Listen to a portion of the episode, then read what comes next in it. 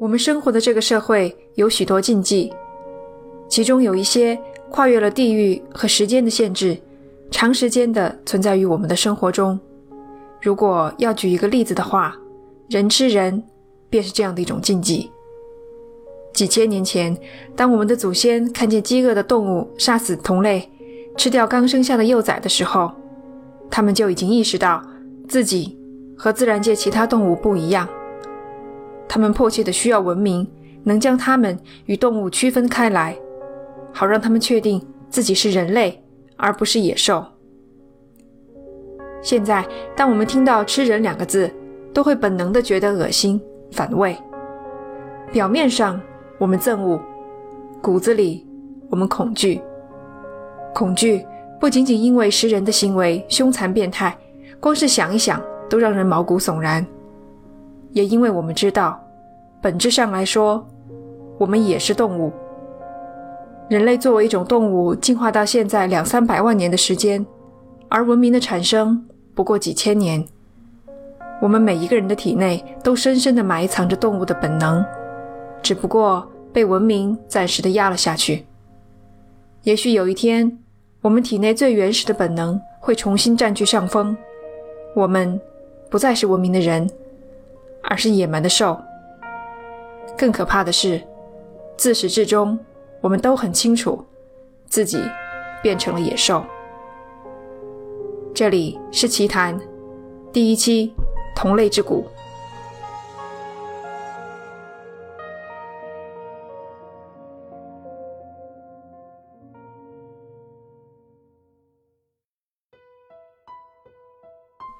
一八四六年的春天。一支移民的队伍从美国的东部向西部的加利福尼亚州进发，准备在那儿开始新的生活。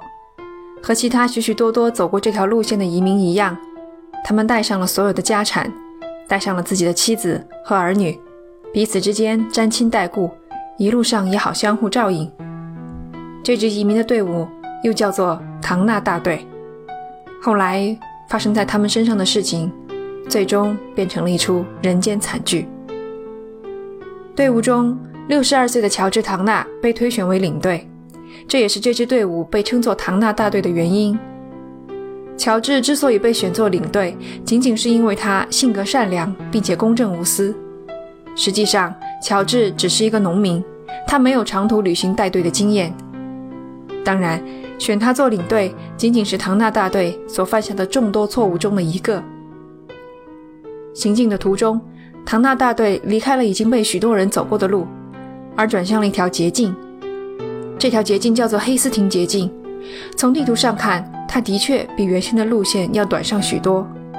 然而，这条路崎岖不平，拖慢了队伍的行进速度。途中要穿过荒芜的大盐湖沙漠，路上还有许多对移民抱有敌意的印第安人，偷走和杀掉了他们的马匹和牛。所以，走黑斯廷捷径是他们犯下的另一个重大的错误。更重要的是，这条所谓的捷径耽误了他们整整一个月的时间。这多耽搁的一个月，最终把他们推向了死亡的冬天。队伍进入内华达山区，路已经走了一大半，离目的地加利福尼亚州不远了。这个时候，唐纳大队已经逐渐分成了两支队伍。并且拉开了一定的距离。前面的队伍抵达了最后一个山口，距离最近的村庄只有八十公里。此时正是十月末，离山区的雪季大概还有一个星期左右的时间。队伍决定在山口休息一晚，准备第二天一鼓作气翻过山头。然而没想到，就在这天晚上，可怕的事情发生了。天下起了雪。那一年的雪季提前了一个多星期，正好赶在了这个档口。雪积了一米多深，彻底封住了穿山的路。唐纳大队的人很快发现，要想在这个冬天翻过山头是不可能的了。他们只能在与世隔绝的冰天雪地里等待明年的春天。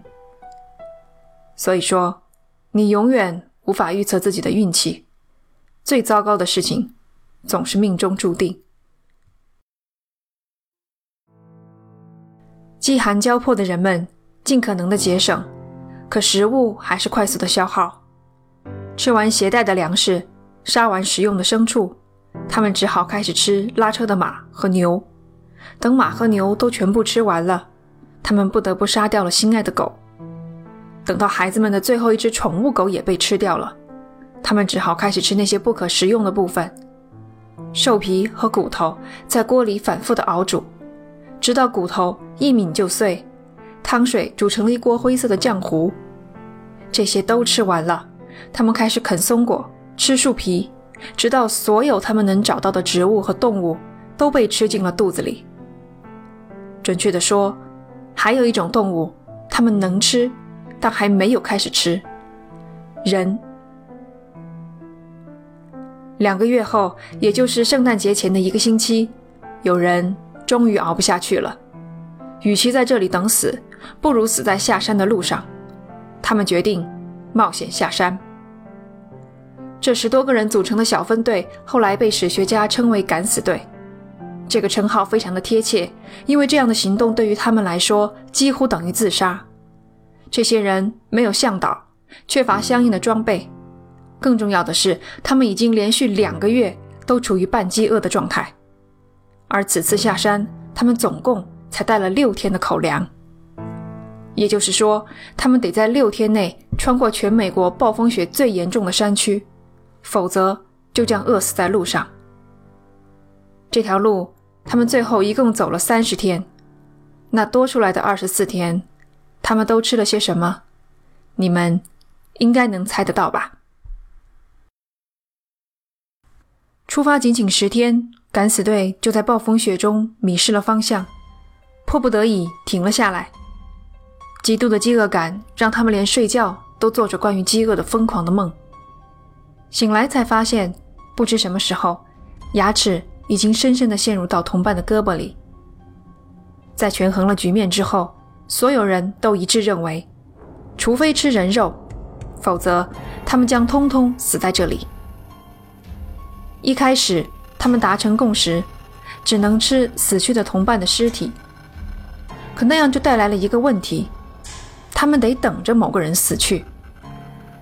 在饥饿难耐的时候，等待仿佛无限的漫长。很快的，他们等不了了。一个叫做多兰的人提议，应该有一个人站出来，以自我牺牲的方式为同伴提供食物。当然。没有人愿意做出这种牺牲，因此他们只能抽签，抽中谁谁就自杀，或者被别人杀掉。接下来发生的事，在不同版本的叙述中有一些出入，有的说抽中的结果是一个很受大家欢迎的人，也有的说那个时候没有人有勇气，也没有力气去实施杀人的行为。总之，没有人因此死亡，所有人继续在饥饿与寒冷中煎熬，直到两天后，一场暴风雪改变了所有人的命运。先后有两个人在暴风雪中死亡，而多兰就是前面最先提议自我牺牲的那个人，开始出现低温症的典型症状：意识不清、神志错乱。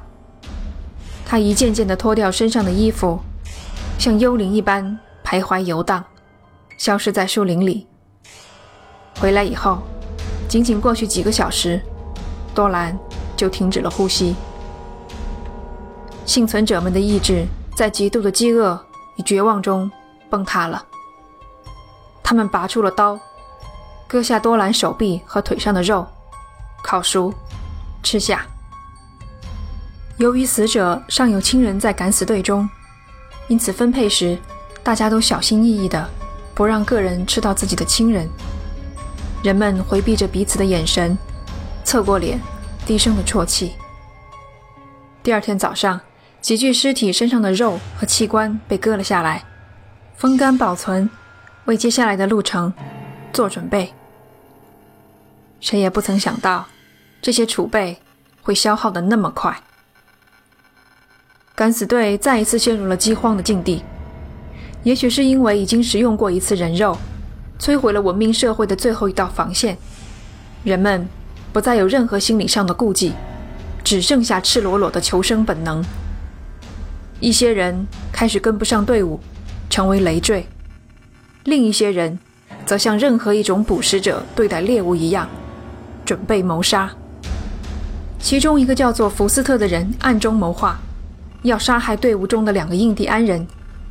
这两个印第安人曾经在路上救过他们的性命，但现在他们的价值只剩下成为食物这一种了。其他人听了这个计划，都一言不发。也许是知道，如果不这么做，所有人都得死。若要杀人，杀死两个外族的，总比杀死本族的人要容易接受。只有一个叫艾迪的人不忍见二人被害，告诉了他们福斯特的计划。为了保全性命，两个印第安人趁着夜晚，悄悄地离开了营地。食物来源不见了，福斯特来不及追究艾迪的告密。他将目光转向了女人，一个落在队伍后方、随时可能倒下的妇女。然而，这个提议立即被所有人反对，理由是这个女人有丈夫、有孩子，她的丈夫还就在敢死队里。如果是因为这样，那好说。福斯特随即指向队伍中的另外两个女人，她们是寡妇，又没有孩子，就杀她们。一群饿到眼睛发红的男人，有刀，有枪。两个女人命悬一线。就在此时，转机出现了，队伍发现了猎物的踪迹，不是什么动物，而是那两个逃跑的印第安人。他们找到那两个人，其中一个已经死了，另一个只剩下最后一口气。这回，再没有人站出来替他们鸣冤叫屈。福斯特掏出手枪，结束了印第安人的性命。这两个印第安人的尸体成了敢死队走出山区的最后一点食物。巧合的是，他们走到的第一个村庄也是印第安人的领地。印第安人再一次为他们提供了食物，拯救了他们的性命。第二年春天，总共四批救援队先后前往唐纳大队驻扎的地方。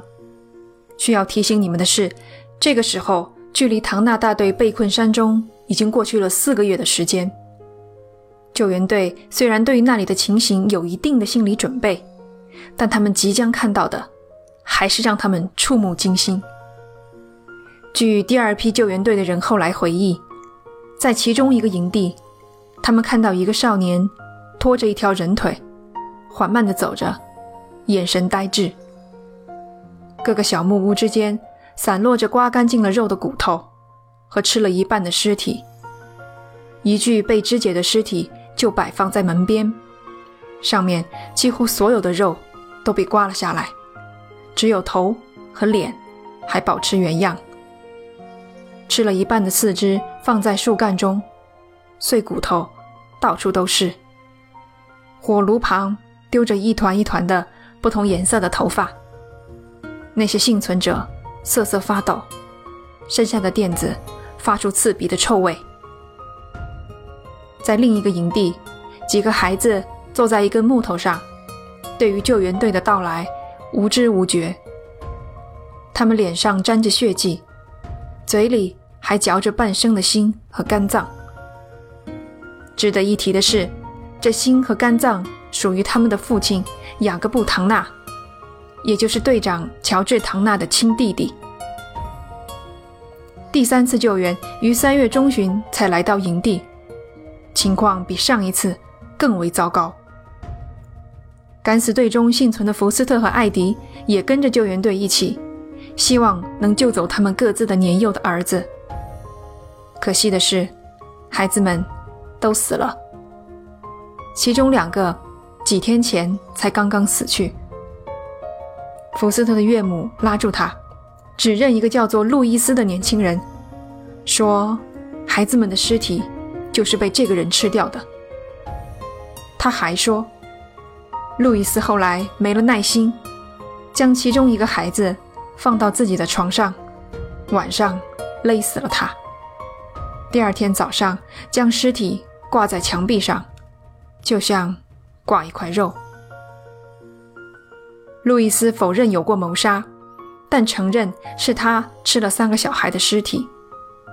实际上，最后两个月的时间，他吃的唯一的东西就是人肉，甚至因此培养出对于人脑和肝脏的偏好。路易斯最终成为了唐纳大队里最后一个被救走的人。后来，他到了加州的萨克拉门托，还在那里开了一家餐馆。传言说，他经常在酒吧里夸夸其谈，说人肝是他吃过的。头等美味。至于唐纳大队的队长乔治，还在队伍驻扎下来之前，他就不小心弄伤了自己的手臂，失去了劳动力。整个冬天，他都待在一棵松树下草草搭建的棚子里，独自一个人。上天像是特别诅咒了乔治，又像是格外的关照了他。既让他眼睁睁地看着自己的队伍里发生人吃人的惨剧，看着唐娜家的孩子们吃掉他的亲弟弟，又让他一直活到救援队的到来，救走他的最后一个孩子。三月末，乔治·唐纳死在了最后一批救援队到来前夕。他的妻子用一块布包裹了他的尸体，葬在那棵松树下。乔治的尸体。没有被吃掉。